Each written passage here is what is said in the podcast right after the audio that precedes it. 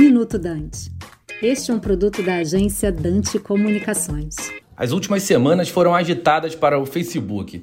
Parte pelas revelações de sua ex-funcionária, Frances Hogan, que trabalhou com questões de integridade cívica na empresa. Ela liberou documentos e deu uma longa entrevista no programa investigativo 60 Minutes, onde afirma que o Facebook sabe que suas plataformas são usadas para espalhar o ódio, a violência, a desinformação e que a empresa tenta esconder essa evidência. Ah, o fato retoma a discussão do vício nas redes sociais e do impacto nocivo que elas podem ter nas nossas vidas. Vale lembrar que o Facebook está lutando também contra uma investigação antitruste nos Estados Unidos que pode forçá-lo a vender o Instagram e o WhatsApp.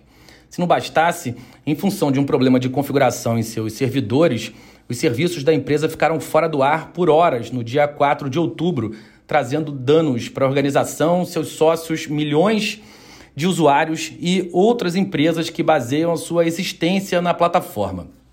Milhões de pessoas contam com o Facebook para se conectar e a interrupção os deixou presos. Em algumas partes do mundo, o Facebook é sinônimo da própria internet e isso tornou essa interrupção equivalente a um grande colapso de infraestrutura.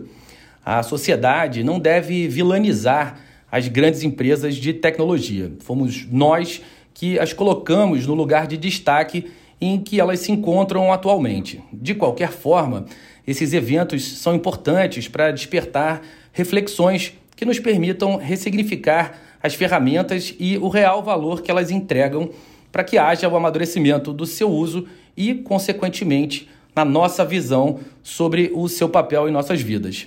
Aqui é André Miceli, CEO e editor-chefe da MIT Technology Review Brasil, para o Minuto Dante.